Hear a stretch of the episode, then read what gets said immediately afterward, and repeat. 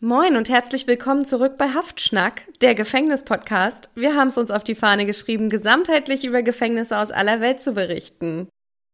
Nee, ihr seid natürlich immer noch bei Krimschnack, dem Kriminologie-Podcast. Und falls ihr gerade zum ersten Mal reinhört oder einfach unsere Stimmen nicht auseinanderhalten könnt, stellen wir uns auch noch mal kurz vor. Ich bin Marie.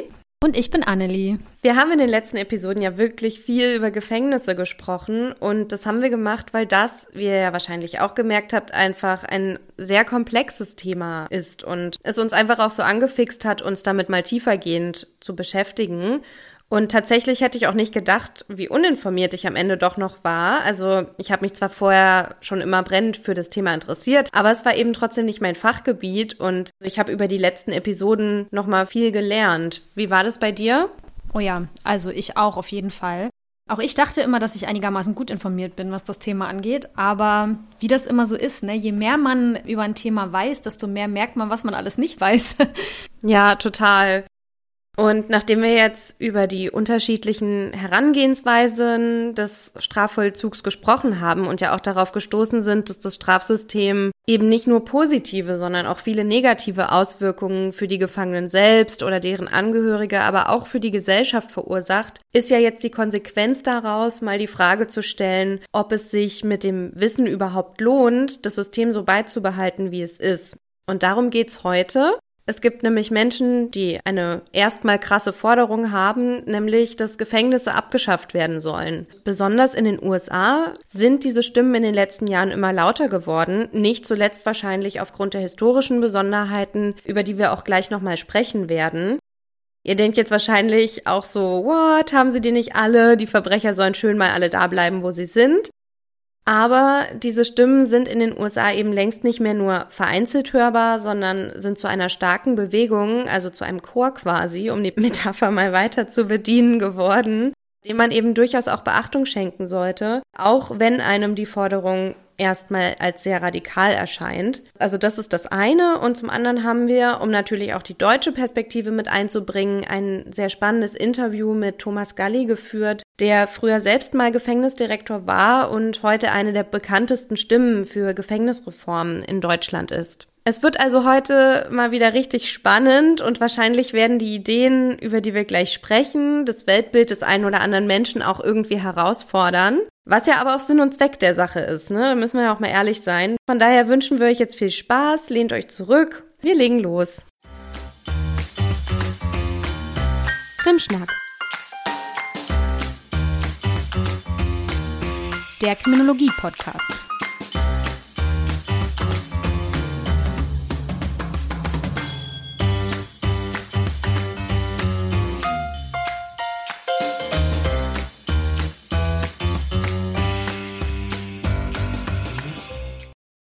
Ja, heute geht es also um die sogenannte Abolitionismusbewegung. Und Abolitionismus heißt auf Latein ja nichts anderes als Abschaffung. Zunächst ging es bei dieser Bewegung um die Abschaffung von etwas ganz anderem, nämlich um die Abschaffung der Sklaverei.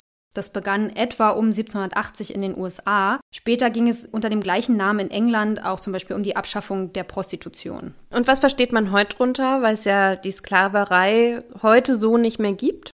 Ja, also heute fasst man unter dem Begriff Stimmen zusammen, die die Abschaffung bestimmter Strafrechtsnormen, also zum Beispiel des Schwarzfahrens, bestimmter Drogendelikte etc. oder die Abschaffung bestimmter Sanktionen, wie zum Beispiel der Freiheitsstrafe oder eben auch der Todesstrafe, auch das ist eine sehr starke Bewegung in den USA, oder sogar des ganzen Strafrechts fordern. Also das gerade das letzte ist jetzt natürlich schon eine extreme Form oder so eine extreme Forderung. Wie werden solche Forderungen begründet? Also an der Stelle vielleicht erstmal ein ganz kurzer Disclaimer. Ich habe mich jetzt in den letzten Tagen und Wochen wirklich sehr intensiv mit dieser Bewegung und mit den Ideen dahinter beschäftigt. Was ich jetzt sage, ist nicht unbedingt eins zu eins meine Meinung. Ich habe aber schon versucht, das wirklich auch nachzuvollziehen und will auch versuchen, euch das möglichst nachvollziehbar irgendwie darzustellen, worum es da geht und will gar nicht so tief in irgendwelche philosophischen Dinge eintauchen, weil das würde heute leider den Rahmen sprengen, aber einfach mal so in Grundzügen vielleicht. Mhm.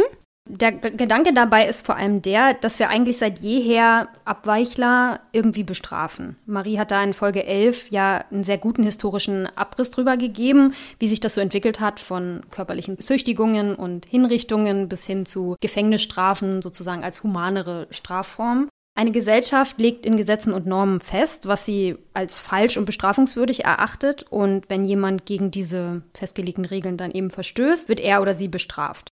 Das Ganze hat sich mit der Zeit natürlich geändert und es ist auch nicht in allen Ländern gleich, was ja zeigt, dass es eigentlich ein soziales Konstrukt ist. Also, dass es nicht in Stein gemeißelt ist, sondern dass das durchaus veränderbar ist. Das staatliche Strafen hat sich Vertretern des Abolitionismus zufolge aber in vielen Bereichen eben nicht bewährt. Also so ein bisschen haben wir das ja jetzt auch schon öfter angesprochen, einfach, dass es da ja durchaus Nachteile gibt. Außerdem bekämpfe man damit nur Symptome. Die Gründe für Kriminalität sehen sie eben woanders. Eine Gesellschaft müsse dafür Sorge tragen, dass alle in gleichem Maße teilhaben und somit eben alle auf eine Art ein Interesse an einem friedlichen Miteinander haben. Somit ließe sich dann ein Großteil der Kriminalität verhindern. Das sind ebenso die Grundannahmen. Sehr viele Delikte werden schließlich von armen, suchtkranken oder sozial ausgegrenzten Menschen begangen. Deshalb fordern sie, man solle eben dort ansetzen, anstatt hinterher irgendwie einfach mit der Strafkeule drauf zu hauen. Also eigentlich lagern sie das Ganze eben vor. Sie wünschen sich eben eine Gesellschaft, wo Bestrafung oder staatliches Sanktionieren in der Form, wie wir es heute machen, nicht mehr nötig ist. Und wer sind Sie? Also wer fordert sowas zum Beispiel?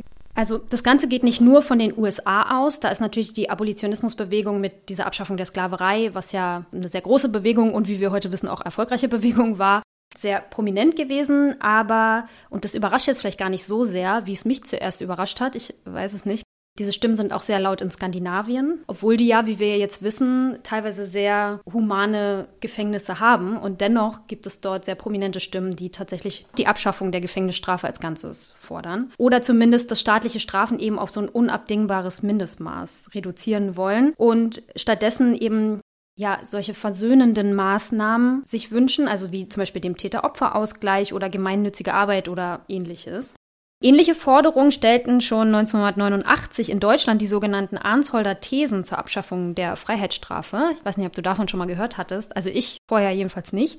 Nö, ich auch noch nicht. Also auch wenn einigen von euch das vielleicht auch so geht und ihr davon noch nichts gehört habt, ist diese Diskussion gar nicht so neu, wie man vielleicht zunächst mal meint. Die Partei Die Grünen zum Beispiel haben da auch so eine Art Vorreiterstelle eingenommen weil es aus ihren Reihen immer wieder mal Forderungen nach Gefängnisschließungen oder Abschaffung einzelner Strafrechtsnormen gab. Sie wurden aber auch in den 1980er Jahren stark kritisiert wegen ihrer Nähe zu den sogenannten Pederasten. Ich will jetzt in dieses Thema gar nicht so tief einsteigen, obwohl ich jetzt bei der Recherche in diesem Rabbit Hole ganz schön versunken bin. Ist auf jeden Fall ein interessantes Thema. Ich werde das auch an anderer Stelle nochmal thematisieren. Dabei geht es ganz grob gesagt darum, dass eben der Sex mit Kindern oder Minderjährigen bei ihrem Einverständnis legal sein soll. Und da gab es eine Bewegung, die das eben forderte und die hatte eine gewisse Nähe zu den Grünen. Der eine oder andere erinnerte sich vielleicht sogar daran. Ich packe auf jeden Fall in die Shownotes mal ein paar Artikel dazu. Aber wir wollen uns jetzt mal auf die Abschaffung von Gefängnissen konzentrieren und deswegen nicht ganz so weit abschweifen. Mhm. Ich habe mir zu Recherchezwecken unter anderem das Buch von Angela Davis gekauft, die eine sehr bekannte Bürgerrechtlerin aus den USA ist. Und ihr Buch heißt Are Prisons Obsolete? Und das hat mich persönlich auch sehr erleuchtet, muss ich sagen, was dieses Thema angeht. Denn die immer härteren und längeren Haftstrafen in den USA und der Boom dieser Gefängnisindustrie, den wir ja auch schon thematisiert haben, hat natürlich einige Kritiker auf den Plan gerufen, die sich nicht nur einen humaneren Umgang mit Straffälligen oder bessere Resozialisierung wünschen, sondern eine totale Abschaffung des Systems anstreben. Angela Davis erklärt in ihrem Buch sehr eindrücklich, wie sich die Gefängnisse in den USA aus ihrer Sicht wie eine Fortführung der Sklaverei in neuem Gewand darstellen und eigentlich nur dazu dienen, so glaubt sie, bestimmte Herrschaftsverhältnisse zu bestätigen und zu verfestigen. Sie glaubt, dass die Rufe nach Reformierung einfach verhallen oder schon viel zu oft verhallt sind und sich seit viel zu langer Zeit zu wenig tut. Aus diesem Grund fordert sie eine Abschaffung dieses, ja, wie gesagt, aus ihrer Sicht zutiefst rassistischen Systems, eine Art totalen Reset, um offen zu sein dafür, das System halt einfach von Grund auf nochmal neu zu denken und nicht einfach auf alten Mustern sozusagen aufzubauen. Voll spannend. Sie sagt eben, und viele Aktivisten stimmen ihr dazu, dass dieses ganze System so von Grund auf poisoned ist, also vergiftet, dass man darauf halt einfach nichts wirklich Konstruktives aufbauen kann. Deswegen bräuchte es halt einen kompletten Neustart, um ein ganz neues System, das im besten Fall nicht nur nicht rassistisch oder irgendwie diskriminierend wirkt, sondern eben auch noch effektiver ist. Mhm. Auch wenn einem als Otto Normalo diese Ansichten irgendwie radikal erscheinen und gerade in konservativen Kreisen sie auch oft so dargestellt werden, fand ich sehr interessant, dass es nicht nur von AktivistInnen, sondern auch von vielen AkademikerInnen und ExpertInnen eigentlich als der nächste logische Schritt im Sinne eines humaneren Umgangs mit Delinquenz dargestellt wird. Es geht also darum, dass man das Einsperren von Menschen in Gefängniszellen über Jahre hinweg generell als unmenschlich betrachtet und dass man einfach der Meinung ist, dass es bessere Alternativen gibt. Ein Slogan, auf den ich da auch immer wieder gestoßen bin, ist zum Beispiel Gentle cages are still cages. Also auch ein sehr angenehmer Käfig ist irgendwie immer noch ein Käfig. Es geht also wirklich nicht nur um Reformation, sondern es geht darum, diese ganze Idee des Einsperrens von Menschen komplett zu überdenken. Ja, finde ich auf jeden Fall super spannend. Zum Stichwort so Poisonous fällt mir noch ein, dass ich bei einer Common Session mal einen Beitrag von Jordan Mazurek gehört habe. Das ist ein amerikanischer Aktivist und Wissenschaftler. Aber er sieht sich selbst zuallererst als Aktivist, der auch Teil der Campaign to Fight Toxic Prisons, also kurz CFTP ist. Und das ist nach eigener Aussage ein Kollektiv aus radikalen UmweltschützerInnen, AnarchistInnen und ehemaligen politischen Gefangenen. Diese Kampagne hat er auch mit aufgebaut und diese Kampagne ist Teil der radikalen Bewegung zur Abschaffung von Gefängnissen in den USA. Die starten verschiedene Aktionen wie Protestaktionen gegen neue Gefängnisse. Sie fordern Freilassungen, sammeln Spenden oder gehen auch rechtlich gegen Gefängnisse vor, die eben gegen bestimmte Unterbringungsvorschriften verstoßen. Oder sie veranstalten auch Protestkonzerte. Da gibt's auch immer bei Instagram auf seiner Seite gibt's auch immer ganz viel. Äh, also da zeigt er immer, was die gerade so planen und wofür die gerade Geld sammeln. Es ist wirklich ganz vielfältig und letzten April zum Beispiel hat er eine Aktion vor dem Haus eines Gouverneurs gebracht, wo er seine Hände wohl irgendwie einzementiert hat und dann auch durch die Polizei verhaftet wurde. Also er hat da sozusagen protestiert und hatte seine Hände ja einzementiert, dann irgendwie neben sich so Banner und so. Das war auch irgendwie in mehreren Medien. Also der ist da schon wirklich sehr aktiv und kreativ in seinem Aktivismus, aber er ist eben auch Wissenschaftler und hat dann bei einer Common Session einen Vortrag gehalten. Bei der Common Session war er, weil er eben auch am Institut in Hamburg auch mal gearbeitet hat und aus dieser Zeit kenne ich ihn noch. Und in diesem Vortrag hat er eben über seinen Aktivismus gegen toxische Gefängnisse in den USA gesprochen und dabei hat er berichtet, dass es in vielen US-Gefängnissen das Problem gibt, dass die Gefangenen durch toxisches Wasser gefährdet werden. Das kommt dadurch zustande, dass die Gefängnisse manchmal ihr Wasser aus der Umgebung beziehen und wenn das Gefängnis aber auf einem ehemaligen Kohlebergwerk oder in einem Gebiet gebaut wurde, auf dem Giftmüll im Boden abgelagert wird, also sogenannte Toxic Waste Landfills, dann wirkt sich das eben auch auf das Grundwasser in dem Gebiet aus. Und da gibt er auch mehrere Beispiele an. Und ähm, zum Beispiel wurde auch in dem einen Beispiel von einem Gefängnis berichtet, in dem nachgewiesen wurde, dass der Arsengehalt im Trinkwasser zwei bis viermal höher war, als aus gesundheitlichen Sicherheitsgründen eigentlich zulässig wäre. Und das wird natürlich von dieser Bewegung massiv kritisiert, dass die Gefangenen da eben gesundheitsgefährdenden Stoffen ausgesetzt sind. Die Regierungen sind darüber auch im Bilde, aber es tut sich halt nichts oder eben nicht genug. Die Gefangenen können dann eben an der Situation selbst nicht viel ändern, weil sie sich ja in Gewahrsam des Staates befinden und dann eben nehmen müssen, was sie kriegen. Wenn euch das näher interessiert, es gibt auch ein Vortragspapier, das er bei Academia hochgeladen hat und da packen wir euch einfach mal den Link dazu in die Show Notes. Ja, genau. Ich habe mir in der Vorbereitung auch mal so ein paar Aktivisten angeguckt. Die prominentesten, die man so findet bei YouTube, sind auf jeden Fall die US-Amerikaner. Aber auch Skandinavier gibt's da doch relativ viele, die sich stark machen. Also eigentlich geht's darum, Menschen gar nicht mehr gegen ihren Willen einzusperren und schon gar nicht als Bürger zweiter Klasse zu behandeln, indem sie zum Beispiel schlechteres Trinkwasser kriegen oder Gefängnisse auf irgendwelchen vergifteten Böden gebaut sind oder wie auch immer. Und man sich um sie praktisch nicht schert, weil sie gefühlt weniger wert sind und dass man deswegen eben fordert, dass Gefängnisse ganz abgeschafft gehören, weil sie nicht mehr zeitgemäß seien. Also so ist dann eben die Ansicht dieser Aktivisten. Ja, und es gibt ja auch in Deutschland Stimmen, die so ein Um- oder teilweise auch neu denken und damit auch die Abschaffung des Strafvollzugs in seiner heutigen Form fordern. Und wie ich es eingangs auch schon kurz erwähnt hatte, ist Thomas Galli eine der wohl prominentesten Stimmen auf dem Gebiet. Er fordert nämlich genau das, ein Umdenken und er hat auch bereits mehrere Bücher zu dem Thema geschrieben, ist selbst Jurist und ist auch ehemaliger Gefängnisdirektor.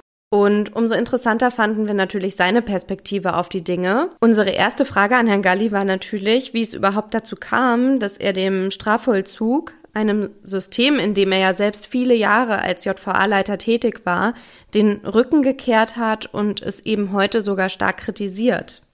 Ich war eben über 15 Jahre lang im Strafvollzug tätig in verschiedenen Anstalten in Bayern und in Sachsen und die Überzeugung, dass das unterm Strich nicht sehr sinnvoll ist und oft auch eher schädlich ist, was da passiert, die ist immer stärker geworden. Also es gibt nicht dieses eine Moment, an dem ich das festmachen kann, sondern das war wirklich eine Entwicklung, ein, ein Prozess über diese vielen Jahre. Aber was mich dann zunehmend gestört hat und was sicher auch ganz wesentlicher Grund dafür war, dass ich dann die Justiz verlassen habe, war die Tatsache, dass ich gespürt habe, es ist nicht nur nicht gewünscht, dass solche grundsätzlichen Fragen überhaupt auch von Seiten der Justiz diskutiert werden, sondern es wird geradezu unterdrückt, weil es natürlich eine höchst politische Frage ist, wie man mit Straffälligkeit umgeht und gerade eher konservative Politik, die schöpft auch einiges natürlich an politischen Gewinn äh, in der Härte, Umgang mit Straftätern und Sicherheit der Allgemeinheit und so weiter. Und da sind die Gefängnisse einfach ein wichtiges Symbol, dass solche Politik nicht aufgeben will. Und das ging mir aber zunehmend gegen den Strich und mir war es wichtig, eben auch öffentlich die Fragen zu stellen, was erreichen wir überhaupt damit und was erreichen wir damit nicht. Und das wurde zunehmend unmöglich, als Vertreter des Systems diese Fragen zu stellen, sodass das auch ein wesentlicher Grund dafür war, dass ich dann da raus bin. Ja, dann wollten wir natürlich wissen, was die konkreten Kritikpunkte waren, die ihn schlussendlich an der Institution in seiner heutigen Form haben zweifeln lassen. Und dazu hat er uns erklärt, dass für sein Empfinden zunächst mal viel zu viele Menschen wegen kleinerer Delikte in Haft sind. Entgegen der allgemeinen Meinung sind es eben kaum Tötungs- oder Sexualdelikte. Haftaufenthalte tragen seiner Erfahrung nach in der Regel auch nicht zur Besserung der Menschen bei, sondern sorgen eher für eine Verschlechterung der Lebenslagen der Betroffenen und führen somit langfristig zu mehr kriminellem Verhalten. Insbesondere die Unterbringung sehr vieler Strafgefangener auf engstem Raum sieht er kritisch, da dies zur Entstehung einer sehr destruktiven Subkultur führe. Dazu trage vor allem die Abschottung zur Außenwelt bei. Eingeschränkte Besuchszeiten etc. wirken laut Galli gegen eine langfristige Resozialisierung der Menschen. Als Beispiel dafür hat er Bayern angebracht. Dort ist es in vielen Gefängnissen so, dass die Gefangenen nur einmal die Woche eine Stunde Besuch empfangen können und auch Telefonate sind hier seiner Erfahrung nach nicht regelmäßig möglich. Eben dadurch können die Gefangenen ihnen wichtige Kontakte nicht pflegen. Dies führe dann dazu, dass die einzigen konstanten Kontakte, die die Gefangenen dann oft noch haben, andere Straffällige sind. Es sei niemandem gedient, wenn die Gefangenen nach ihrer Freilassung nicht zurechtkommen und sozial isoliert sind. Auch wenn sich seiner Meinung nach im Bereich Resozialisierung in den letzten Jahren viel getan hat, vor allem bezüglich Ausbildung, Weiterbildung und Therapiemöglichkeiten, und auch die Justizvollzugsbeamtinnen in der Regel sehr engagiert seien, ist Herr Galli der Auffassung, dass die Gesamtmaßnahme des Strafvollzugs aufgrund der Stigmatisierung des Gefängnisses nicht resozialisierend wirken kann. Er hat darauf hingewiesen, dass selbst wenn die Menschen in Haft noch einen Schulabschluss nachholen oder eine Ausbildung machen, sie dennoch hinterher zum Beispiel massive Nachteile auf dem Arbeitsmarkt haben, denn sie werden den Gefängnisaufenthalt immer im Lebenslauf stehen haben und auch immer deshalb mit dem Stigma umgehen müssen. Insgesamt glaubt er, wirken die negativen Effekte somit einfach deutlich stärker als die positiven. Deshalb sollten Resozialisierungsmaßnahmen seiner Ansicht nach in einem realitätsnahen Umfeld stattfinden und nicht abgeschottet hinter hohen Mauern.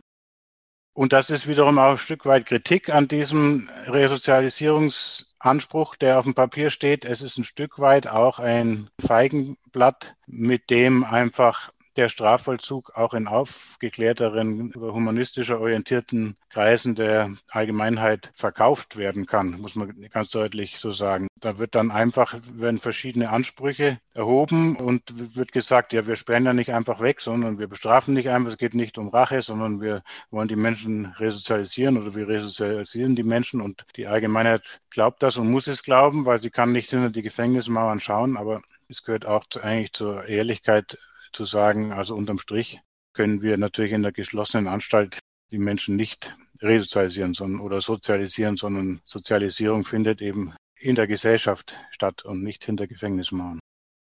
Den offenen Vollzug hält Herr Galli aber für deutlich sinnvoller, weil Betroffene hier nicht abgeschottet sind, sondern soziale Kontakte pflegen und ihren Arbeitsplatz frei wählen können. Und dafür sprechen auch die Erfolge der skandinavischen Modelle, die deutlich mehr auf offenen Vollzug setzen. Das sieht man zum Beispiel auch im Hinblick auf die Rückfallquoten, über die wir auch in Episode 12 gesprochen haben. Leider sei die Wahrscheinlichkeit, ob man in einem offenen Vollzug landet, von Bundesland zu Bundesland sehr unterschiedlich, so Gali. Es ist klar, wenn ich mehr mit offenen Vollzug und auch mit Lockerung des Vollzuges arbeite, dann kommt es auch zu mehr Rückfällen oder es gibt dann immer einen von 100 Gefangenen, der irgendeine Straftat begeht oder sonst etwas, was dann möglicherweise auch zum Skandal wird oder zu, zu großen Kritik führt. Aber das muss auch ins gesamtgesellschaftliche Bewusstsein kommen, dass man unterm Strich damit eben die Kriminalitätswahrscheinlichkeit von Straffälligen auf Dauer viel besser reduzieren kann als mit dem geschlossenen Vollzug und dass es deswegen unterm Strich eine sinnvollere Maßnahme ist. Also das wäre auf jeden Fall auch ein Reformanstoß deutlich stärker als bisher der Fall ist, mit offenem Vollzug zu arbeiten. Übrigens auch da einfach eine Zahl für die, für die Größenordnung, die auch vielen nicht bewusst ist. Ungefähr die Hälfte der Inhaftierten in Deutschland verbüßt Freiheitsstrafen nur bis zu einem Jahr.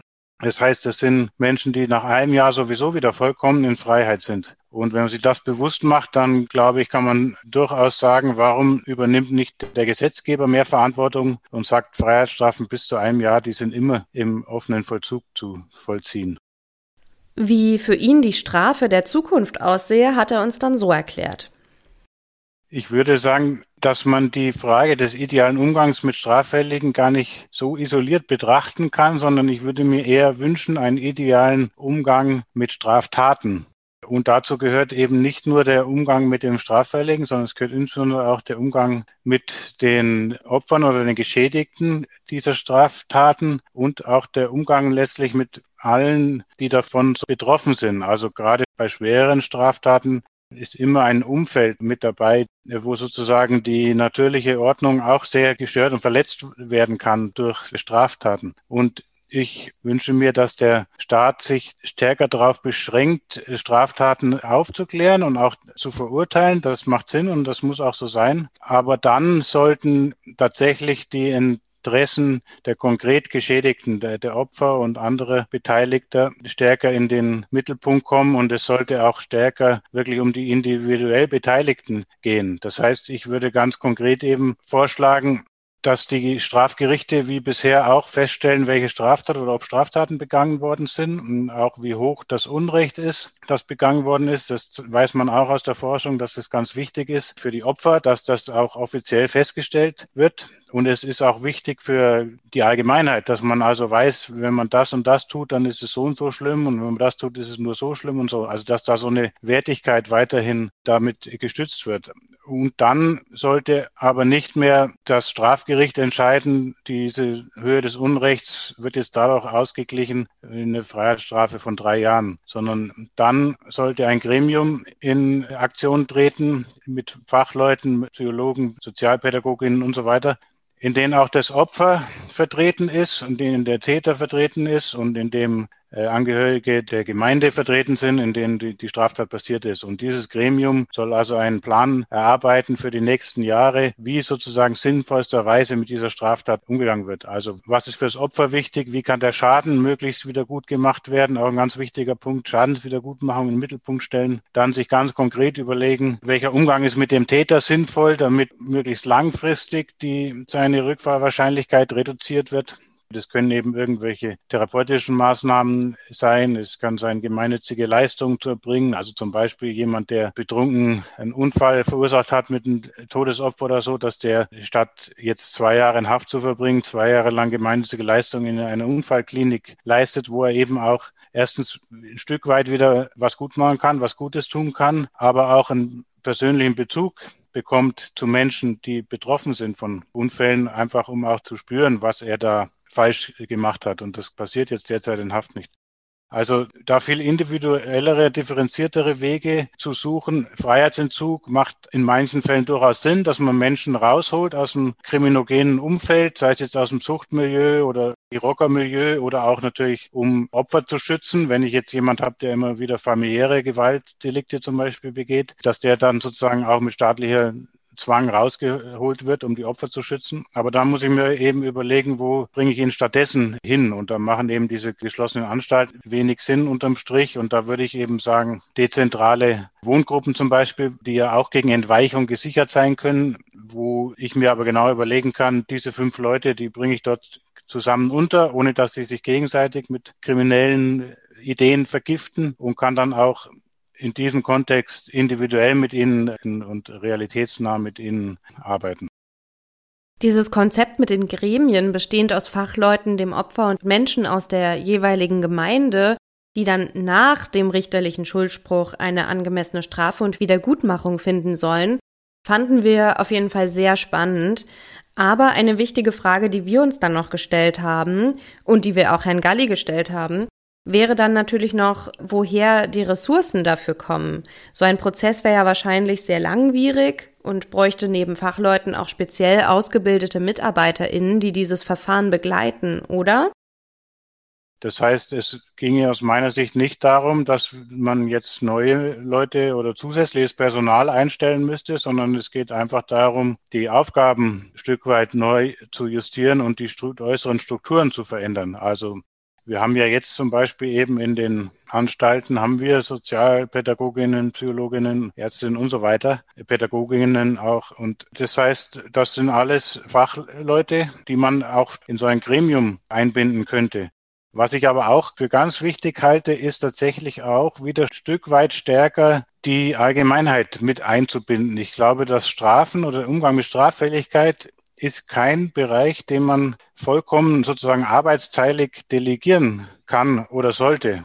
Der Umgang mit Normabweichungen, mit Straffälligkeit ist was zutiefst Menschliches und eine zutiefst soziale Aufgabe und die kann nicht vollkommen delegiert werden. Das heißt, ich fände es auch eben wichtig, dass in die in diese Gremien, die dann darüber beraten, wie es weitergehen soll, wie man mit umgeht mit dieser Straftat, dass da tatsächlich eben auch Vertreterinnen der Allgemeinheit teilnehmen. Und ich glaube, dass da auch ein großes Interesse und eine große Bereitschaft dafür vorhanden ist. Er würde also bisherige Ressourcen, die schon heute im Strafvollzug vorhanden sind, umschichten und er glaubt sogar, dass neue Wege im Strafvollzug langfristig günstiger wären, weil die Unterbringung von Menschen im Gefängnis zum einen sehr teuer ist und man außerdem durch bessere Resozialisierung Folgekosten vermeiden könnte, indem man zum Beispiel vermeidet, dass Menschen wieder straffällig werden oder dass sie eben langfristig arbeitslos bleiben. Man schätzt, dass jährlich etwa 4 Milliarden für den Strafvollzug ausgegeben werden und Herr Galli ist der Meinung, dass man dieses Geld sehr viel sinnvoller und effizienter einsetzen könnte. Es ist eben jetzt so, man rechnet je nach Bundesland zwischen 100 und 150 Euro kostet ein Gefangener pro Tag. Wobei das ist schon sehr zurückhaltend gerechnet. Das sind so Gutachterkosten und alles Mögliche sind dann noch gar nicht mit drin. Also wenn man das auch noch mit dazu tut, dann kommt da einiges dazu. Das heißt, ja, Sie sind, können vielleicht sagen, 5000, 4 bis 5000 Euro kostet ein Gefangener pro Monat. Wenn man sich das vor Augen führt, das ist eigentlich fast schon eine Vollzeitstelle für Sozialpädagogen zum Beispiel.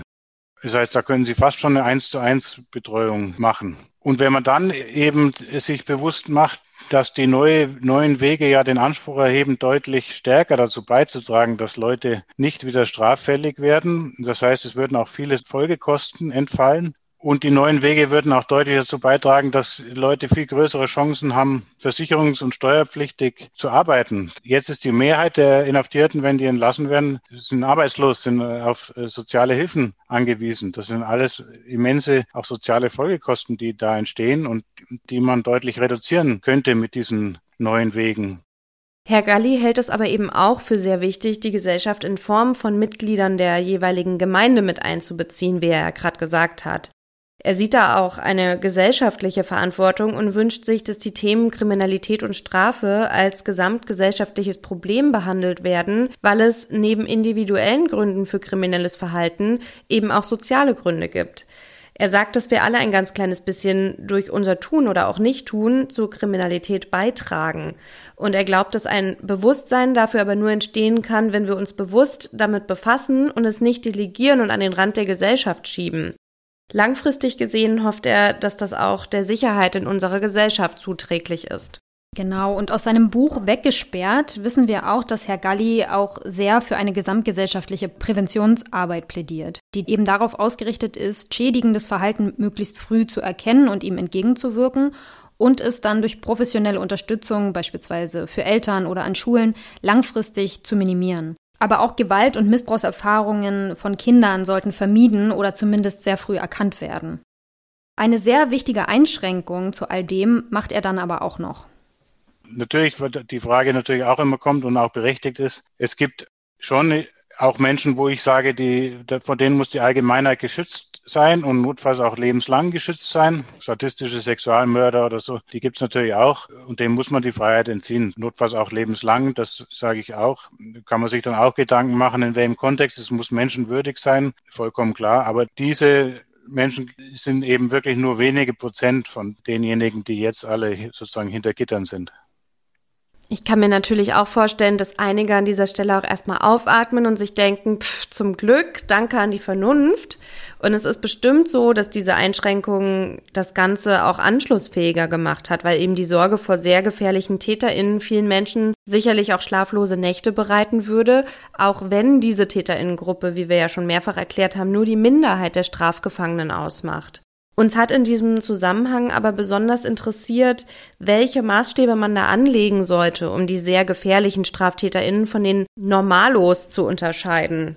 Herr Galli schlägt aufgrund der Schwierigkeiten mit Gefährlichkeitsprognosen vor, hier nicht auf die potenzielle zukünftige Gefährlichkeit einer Person zu schauen, sondern es an den jeweiligen Taten festzumachen. Dafür bräuchte man aber seiner Ansicht nach differenziertere Unrechtskategorien im Strafgesetz, als wir sie bisher haben. Denn auch ein Mord reicht für ihn nicht in jedem Fall aus, um jemanden lebenslang seine Freiheit zu entziehen. Er hat uns erklärt, dass es für ihn persönlich einen großen Unterschied ausmacht, ob beispielsweise jemand nach jahrelanger Misshandlung einen Haustyrannen oder eine Haustyrannin tötet oder ob jemand aus sexuell sadistischen Motiven oder finanzieller Gier heraus tötet. Deshalb sind für ihn die Tatumstände und die Motivlage ausschlaggebend. Was man als besonders grausam und verwerflich einstuft, muss aber letztlich durch einen gesellschaftlichen Diskurs bestimmt werden. Wichtig ist es Herrn Galli zufolge aber in jedem Fall, dass auch diese Leute dann trotzdem menschenwürdig untergebracht werden und trotz allem ein menschenwürdiges Leben führen können in einer Art verbesserten Sicherungsverwahrung. Eine Idee wäre zum Beispiel eine dorfartige Unterbringung, ähnlich wie die norwegische Gefängnisinsel, die wir euch in Folge 12 vorgestellt hatten, wo die Gefangenen zwar isoliert waren vom Rest der Gesellschaft, aber wodurch Beschäftigungs-, Einkaufs- und Arbeitsmöglichkeiten eine Normalität geschaffen wird, um eben ein möglichst selbstbestimmtes Leben zu ermöglichen. Aber auch diese Form der Unterbringung sollte Herrn Galli zufolge staatlich verwaltet und überwacht werden und auch dort sollten natürlich bestimmte Sicherungsvorkehrungen getroffen werden, um ein Entweichen absolut zu verhindern. Wir haben Herrn Galli aber auch gefragt, was er von der Fußfessel hält. Die steht ja immer mal wieder in der Kritik als ein weiteres Instrument der staatlichen Überwachung und Herr Galli kann die Kritik daran auch durchaus verstehen. Er hält sie aber dennoch für eine sinnvolle Alternative zum Gefängnisaufenthalt, weil er viele KlientInnen habe, die er strafrechtlich verteidigt momentan, die diese Methode einem Gefängnisaufenthalt auf jeden Fall vorziehen würden. Eben weil sie dann nicht mit dieser totalen Isolation und dem Ganzen drumherum umgehen müssen. In unserem Gespräch hat er aber auch klargestellt, dass er keinen sehr radikalen Ansatz verfolgt und das System nicht komplett umstürzen oder neu denken will, so wie es zum Beispiel Angela Davis und andere GefängniskritikerInnen vorschlagen, weil er, so sagt er, möglichst viele Menschen aufklären und auch mitnehmen möchte, um möglichst Schritt für Schritt in eine neue, humanere Richtung zu gehen. Zunehmend versuche ich sozusagen realistischere Wege zu finden. Es ist wirklich eine allgemeingesellschaftliche Frage und da können nur Änderungen passieren, wenn man möglichst viele Menschen mitnimmt. Und da merke ich eben, wo haben viele ihre Grenzen und das die sind eben zum Beispiel bei schwerster Kriminalität oder bei Gewalt gegenüber Kindern und so weiter. Und das ist für mich auch absolut nachvollziehbar. Und da kann man die Menschen nicht gewinnen, wenn man sagt, wir schaffen Gefängnisse völlig ab. Die Menschen wollen auch Antworten und wollen Alternativen schon präsentiert haben. Also das heißt, auch das habe ich gemerkt, funktioniert nicht. Sozusagen, lassen Sie uns einfach mal neu drüber nachdenken. Also insofern denke ich, dass ein realistischerer Weg ist, in kleinen Schritten vorzugehen und eben auf verschiedenen Ebenen. Und das ist aber auch nicht das gleiche wie jetzt eine Reform des Gefängnisses, sondern es geht mir schon auch darum, das Gefängnis, wie wir sie jetzt kennen, zu überwinden, in rechtlicher Hinsicht, auch in tatsächlicher Hinsicht, aber das eben in kleinen Schritten, auf die man viele Menschen mitnehmen kann. Also zum Beispiel eben Richtung offenen Vollzug, Richtung Aufbau von dezentralen Einrichtungen, Richtung Entkriminalisierung von bestimmten Betäubungsmitteldelikten und von Bagatelldelikten und so. Also ich glaube, dass das der zielführendere Weg ist und da passiert ja auch einiges, wenn man sich anschaut, die Ersatzfreiheitsstrafen oder Schwarzfahrer äh, mit Freiheitsstrafe zu ahnden, das ist schon seit ein paar Jahren jetzt verstärkt in der öffentlichen und politischen Diskussion, auch was die Kriminalisierung von Betäubungsmitteldelikten angeht. Also ich glaube schon, dass sich da auch schon einiges tut und getan hat auf diesem Weg. Er glaubt jedenfalls fest daran, dass sich da in Zukunft viel bewegen wird und in unserer Gesellschaft, was das Strafverlangen angeht, durch Aufklärung ein Umdenken stattfinden wird und bereits stattfindet was sich letztlich auch im Justizsystem widerspiegeln muss. Bisher hätten Gefängnisse vor allem eine symbolische Wirkung, die scheinbare Lösungen schaffen und den Bürger eher oberflächlich befriedigen sollen. Ja, war auf jeden Fall ein wirklich spannendes Gespräch mit Herrn Galli und wir möchten uns auf jeden Fall auf diesem Weg auch nochmal bei ihm bedanken, dass er sich die Zeit für uns genommen hat. Jetzt ging es bisher bei uns ja viel darum, was für die TäterInnen am besten ist und da sollte man sich dann auch irgendwann die Frage stellen, ob es ein Schlag ins Gesicht für die Opfer ist, wenn man sich so sehr daran orientiert. Von daher haben wir uns natürlich auch die Frage gestellt, was Opfer denn überhaupt wollen. Und die Frage haben sich auch die zwei vom Tagesschau Zukunftspodcast gestellt. Und sie haben mit einer Traumapädagogin namens Daniela Hirt gesprochen. Und die hat erzählt, dass es vielen Menschen, die Opfer einer Straftat geworden sind, nach einer Weile nicht mehr um das Strafen, sondern eher um Wiedergutmachung geht und darauf, Antworten zu bekommen. Also zum Beispiel, warum ihnen das passiert ist oder ob sich die TäterInnen darüber Gedanken gemacht haben, was sie mit ihrer Tat anrichten und wie es den Opfern geht oder ob sie ihre Opfer nach einem bestimmten Prinzip ausgewählt haben. Und Daniela Hirt und ihr Team bringen wohl in der JVA Oldenburg Opfer und TäterInnen miteinander zusammen Dabei haben die aber nichts miteinander zu tun, sondern das sind TäterInnen, die ähnliche Delikte begangen haben. Also die Opfer treffen nicht ihre TäterInnen, sodass eben die Lebenswirklichkeit gerade noch abstrakt genug, aber auch noch ähnlich genug ist, um Fragen zu beantworten.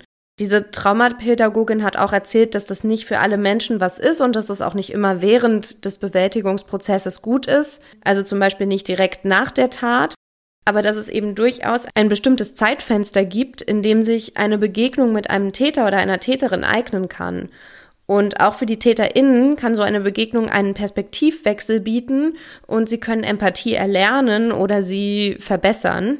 Daniela Hirt sagt, dass diese Begegnung und dieser Austausch dazu führen, dass auch die Opfer ein Verständnis für den Täter oder die Täterin als Mensch und wie es zu der Tat kam aufbauen können was natürlich nicht bedeutet, dass sie die Tat selbst respektieren oder tolerieren, aber dass sie die TäterInnen als Mensch sehen. Und dieser Prozess führt dann scheinbar dazu, dass die Geschädigten von dem Standpunkt wegkommen, dass eine höhere oder härtere Strafe benötigt würde und dass es den Gefangenen im Gefängnis zu gut gehe und so weiter. Das deckt sich an sich auch mit dem, was ich in der Vergangenheit bisher so in Studien gelesen habe. Ich finde auch diese Opferperspektive nochmal ganz wichtig. Auch finde ich, dass zu wenig eine Rolle spielt, was das Opfer sich eigentlich wünschen würde. Ich habe mal eine Freundin auch bei so einem Prozess begleitet vor einigen Jahren, die auch als Nebenklägerin, also auch als Geschädigte bei sowas, dann vor Gericht eben mit dabei war und für die das auch zum Beispiel ganz schwer war, dass sie eigentlich gar kein Mitspracherecht hatte und nur dadurch, dass sie Nebenklägerin war, zum Beispiel so Akteneinsicht bekam und solche Geschichten, weil Opfer vor Gericht im Prinzip außer als Zeugen erstmal gar keine Rolle spielen. Und das ist schon problematisch, glaube ich. Also ich finde, das ist zumindest was, worüber man mal nachdenken sollte. Denn ich habe mal vor einigen Jahren in Südafrika geforscht zum Thema Selbstjustiz. Aber unter anderem habe ich mich da mit so Menschen in Dörfern unterhalten, die immer noch Stammesrecht anwenden. Das heißt, das ein, sind ganz alte Rechtsgebiete, die so mündlich überliefert meistens, so sehr kulturell verankert sind und wo sie in ihren Dörfern praktisch so Rechtsstreitigkeiten beilegen. Was ich ganz interessant fand, war, dass da vor allem Community Calls eine ganz große Rolle spielen. Und diese Community Calls, und das hat mich auch sehr daran erinnert, was Herr Galli erzählt hat, Da geht es halt vor allem darum, da sind die Dorfältesten drin, also Leute, die halt sehr respektiert werden in diesem Dorf, aber eben vor allem auch die Opfer, die dort angehört werden und mit denen dann im Prinzip ausgehandelt wird, was dieser Täter, diese Täterin tun kann, um etwas wieder gut zu machen. Keine Ahnung, ein Huhn wurde gestohlen und dafür muss halt irgendwas ersetzt werden oder was auch immer.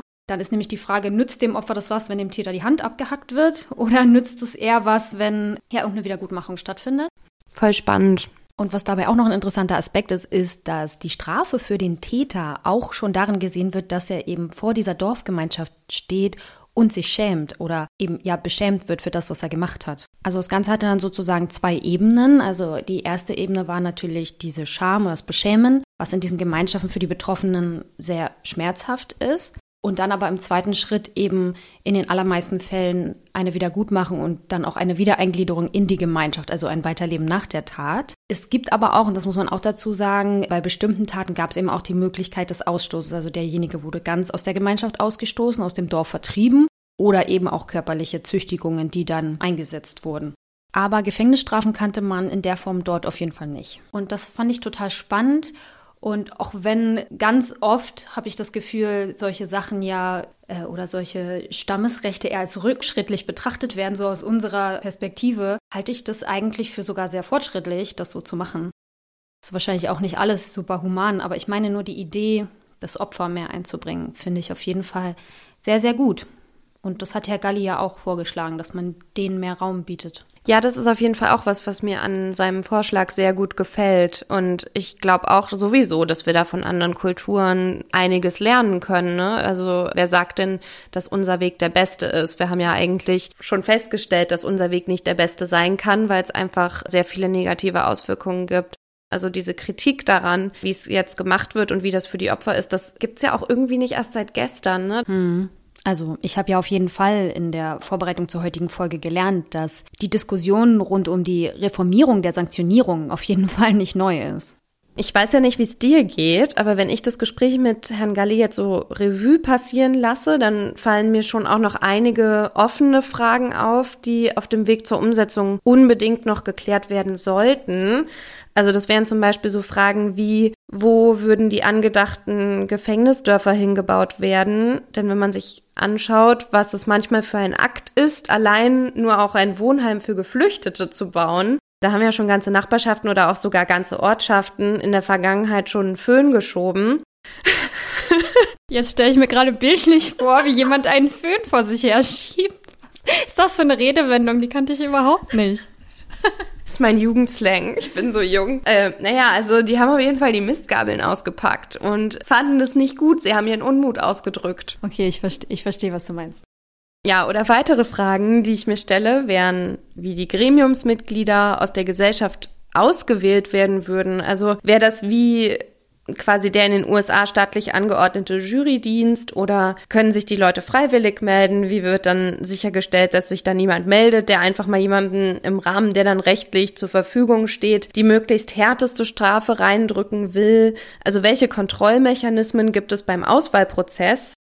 Und kriegen die Gremiumsmitglieder dann vorher eine Schulung oder so, ne? Also das sind einfach so ein paar Sachen, die ich mir im Nachhinein noch gestellt habe. Mhm, das ist wieder sehr typisch Marie, dass du das schon gleich in allen Feinheiten so im Kopf durchplanst. Diese ganzen praktischen Fragen haben mich persönlich jetzt gar nicht so sehr beschäftigt, aber neben der Opferperspektive, über die wir ja eben schon gesprochen haben, habe ich mich halt eben auch gefragt, was den Aspekt des Strafbedürfnisses in der Gesellschaft angeht und inwieweit man den nicht auch berücksichtigen muss. Denn es ist ja nun mal so, und darüber haben wir in der Folge zu Punitivität ja sehr ausgiebig gesprochen, dass Menschen dieses Strafbedürfnis haben. Das heißt, jemand bricht ein Gesetz und schadet jemandem, sei es finanziell, körperlich oder psychisch. Und sofort hat man ja diesen Impuls, der eine stärker, der andere vielleicht etwas weniger stark, dass eine spürbare Strafe auf irgendeine Art folgen muss. Und ich habe eben das Gefühl, dass wir da gesellschaftlich vielleicht noch nicht sind, dass wir darüber hinwegkommen können, dass eben diese spürbare Strafe dann in dem Sinne nicht mehr wirklich stattfindet oder eben andere Strafformen, die ja, vielleicht so in der Meinung vieler eben nicht so sehr spürbar sind oder nicht so sehr als Strafe angesehen werden. Denn wir verzichten dann in dem Sinne auf eine klassische Strafe und konzentrieren uns allein auf Wiedergutmachung und Resozialisierung, wenn wir dem eben folgen. Ich glaube schon, dass wir diesen Anspruch, dass eine spürbare Strafe folgen muss, überkommen können, aber das muss eben durch einen öffentlichen Diskurs und Aufklärung passieren. Und man muss sich halt verstärkt vor Augen führen, dass es nicht heißt, dass jemand keine Strafe bekommt, nur weil die Person nicht ins Gefängnis muss. Es ist bestimmt ein Kraftakt, das auch umzudefinieren, also was eine spürbare Strafe ist und wie viel Strafe tatsächlich notwendig ist. Punitivität ist aber sowieso so ein komplexes Phänomen, dass es hier auch einfach keine einfachen Schlüsse und Zusammenhänge gibt.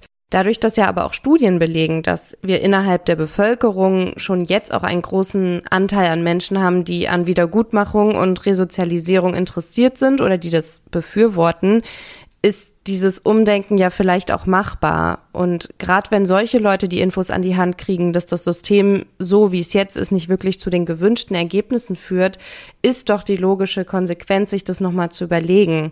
Schwieriger finde ich da eigentlich die Leute, die an der Meinung festhalten, die sie sich irgendwie zurechtgelegt haben und also dass eben nur harte Strafen wirksam sind und die auch nicht empfänglich sind für die Erkenntnisse, die man eben aus diesen wissenschaftlichen Studien ziehen kann. Hm. Was ich aber auch ganz interessant fand, war, dass Herr Galli sich ja da auch nicht rausnimmt. Ne? Also er hat ja auch gesagt, dass er durchaus Rachebedürfnisse verspürt, wenn er was in den Medien liest oder jemanden aus dem Bekanntenkreis was passiert. Und er hat ja auch gesagt, dass er es aber auch einfach spannend findet, sich damit auseinanderzusetzen und sich auch mal zu fragen, warum man möglichst hart bestrafen möchte und was eben hinter diesem Strafwunsch steht. Und ja, dass wir uns einfach mal fragen müssen, wieso wollen wir Menschen ins Gefängnis stecken oder wieso wollen wir überhaupt strafen? Da gebe ich ihm recht. Also ich meine, ich nehme mich da auch nicht raus. Ich glaube, da gibt es auch so einige Delikte, so die, die, die so besonders schwerwiegend sind, wo man weiß, dass das schwerwiegende psychische, mentale, emotionale Schäden bei den Opfern verursachen kann bei denen ich auch irgendwie sagen würde, da bin ich punitiver eingestellt.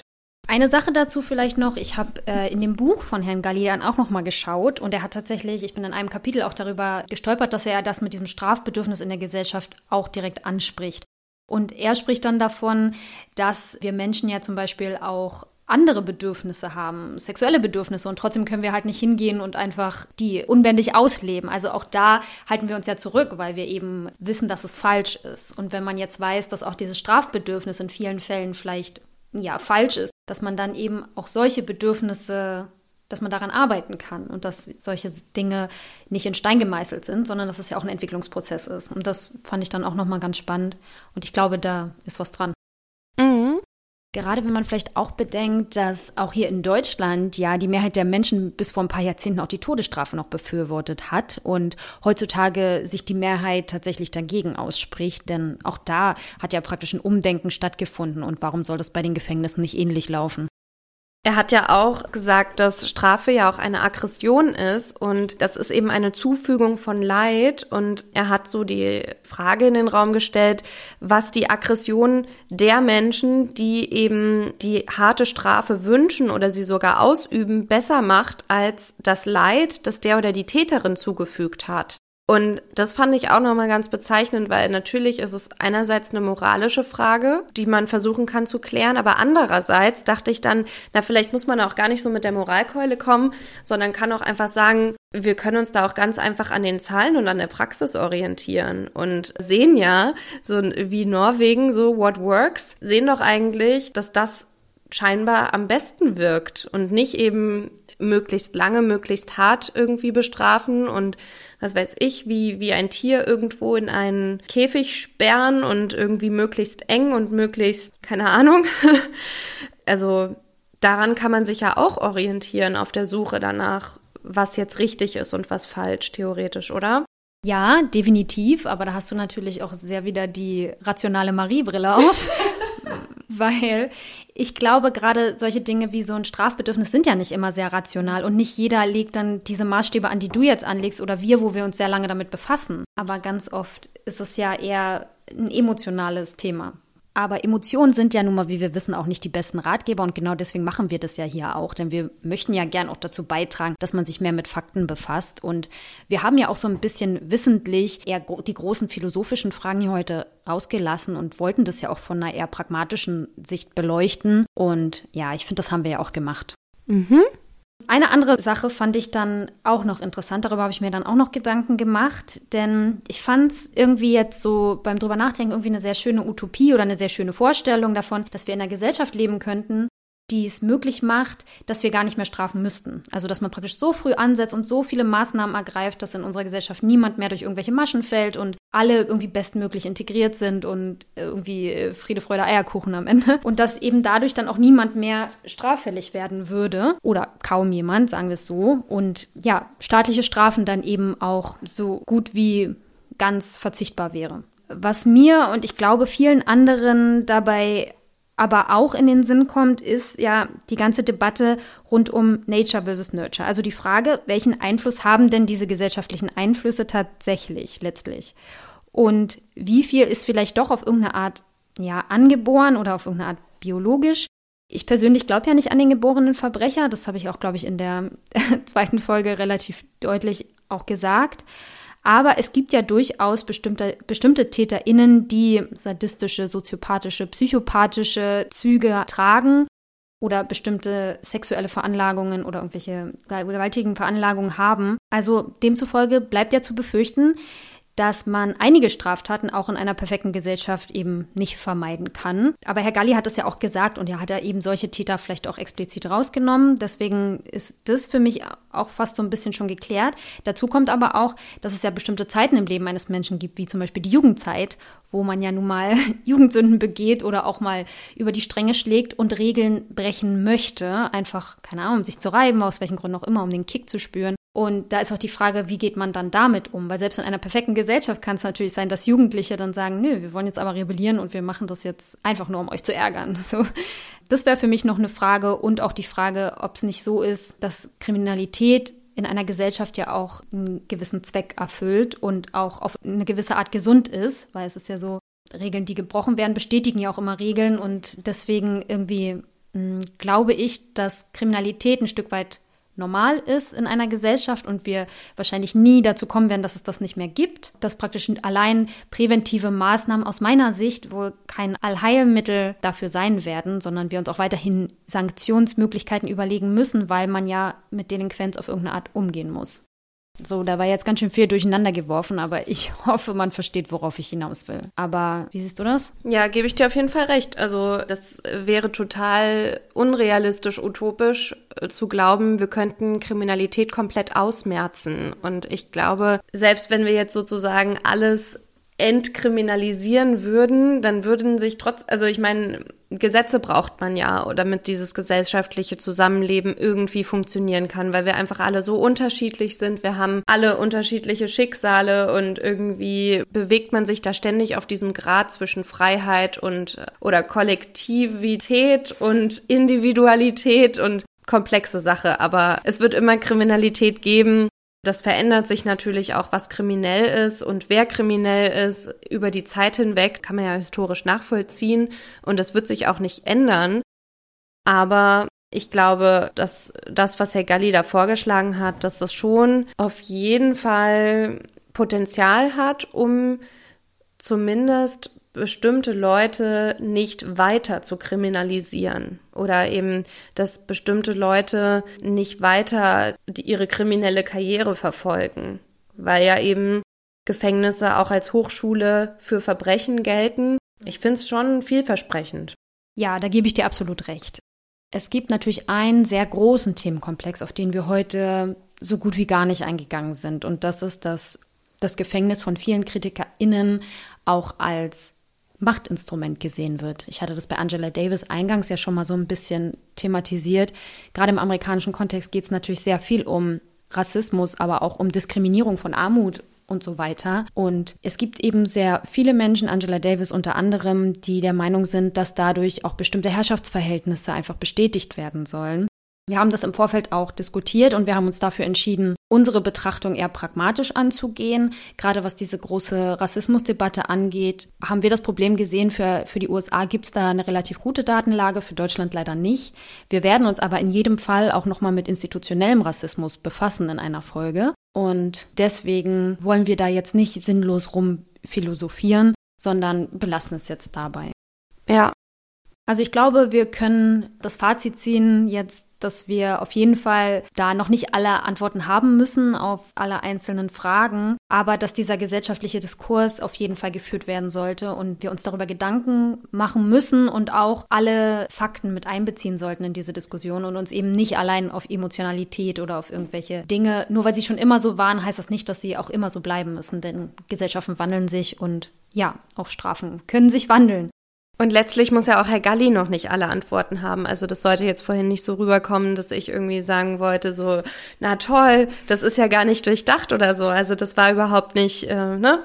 Will ich nur noch mal deutlich machen. Ich finde, dass er sich das schon sehr gut überlegt hat. Aber wie Annelie sagt, wir, wir, und da schließen wir ihn auch mit ein, müssen noch nicht alle Antworten haben. Das ist einfach eine Aufgabe für die Gesellschaft und das kann man nicht alleine lösen. Wie war denn dein vorheriger Standpunkt und wo würdest du dich jetzt verorten? Kannst du dir mittlerweile eine Welt ohne Gefängnisse vorstellen und warum oder warum nicht? Haha, interessante Frage.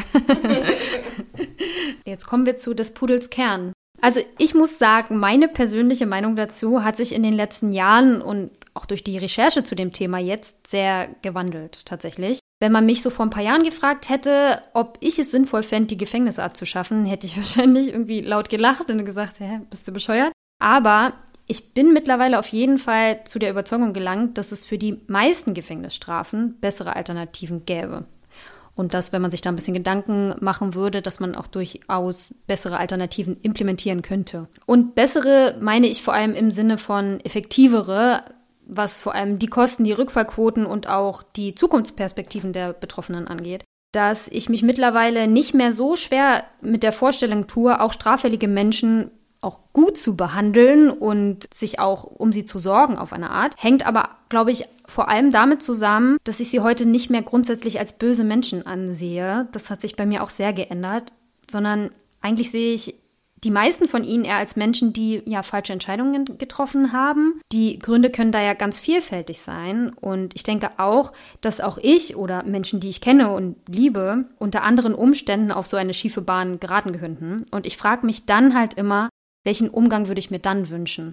Weil ich glaube, das ist nochmal eine ganz andere Perspektive, die man dann darauf bekommt. Schwer tue ich mich aber bei bestimmten Delikten was damit zu tun hat, dass sie bei mir persönlich sehr, sehr negative Emotionen wecken. Jetzt gerade habe ich gesagt, wir sollten nicht mehr so, nicht so stark die Emotionen äh, in dieses Thema einbeziehen, aber dennoch ja, finde ich es vielleicht auch nur ehrlich, dann zu sagen, dass es mir durchaus so geht, dass es halt diese Emotionen gibt und dass sie auch was mit mir machen.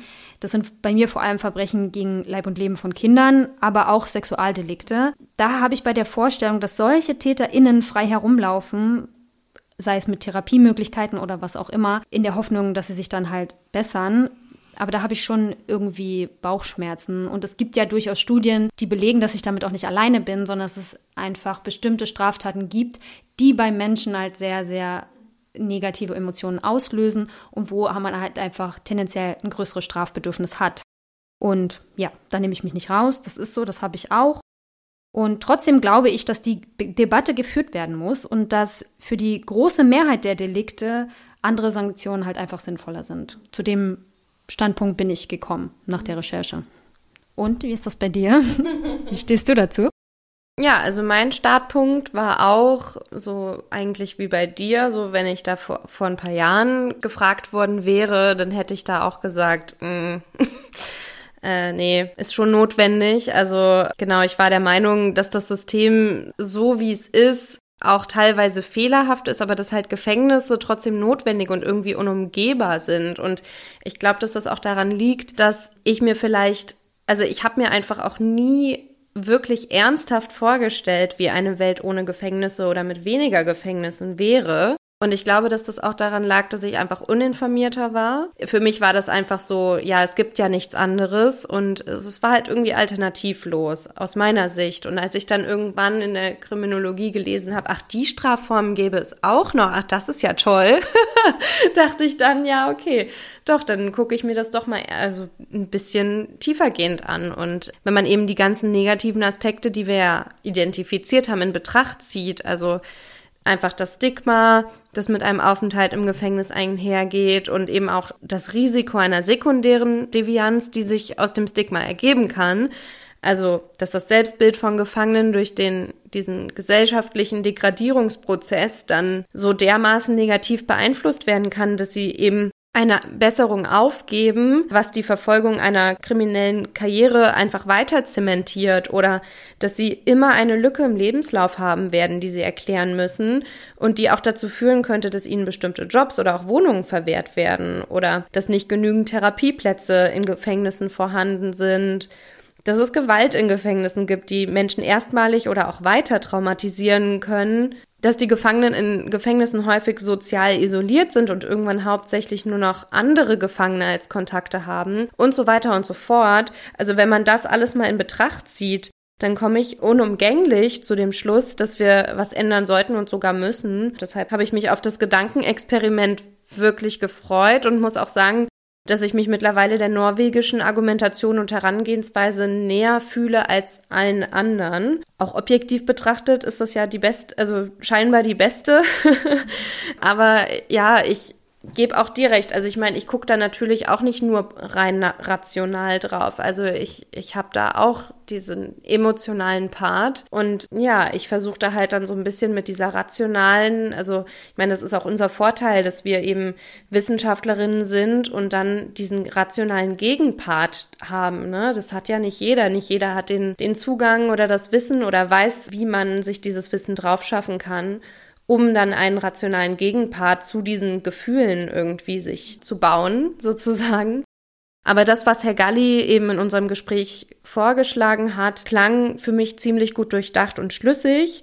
Auch wenn natürlich noch nicht alle Fragen geklärt sind. Aber du hast ja ganz richtig gesagt, dass es noch gar nicht geklärt sein muss alles. Und wenn jetzt eben das Geld, das derzeit in den Strafvollzug fließt, an vielen Stellen sinnvoller eingesetzt würde und man eben weniger Menschen einsperrt, mehr in Prävention und tatsächliche Resozialisierung und mehr in Therapien und Antiaggressionsprogramme, Deradikalisierungsprogramme und sowas investieren würde, dann könnte man ja tatsächlich einiges an Kriminalität vielleicht verhindern und dann würden wir ja irgendwie auch alle davon profitieren.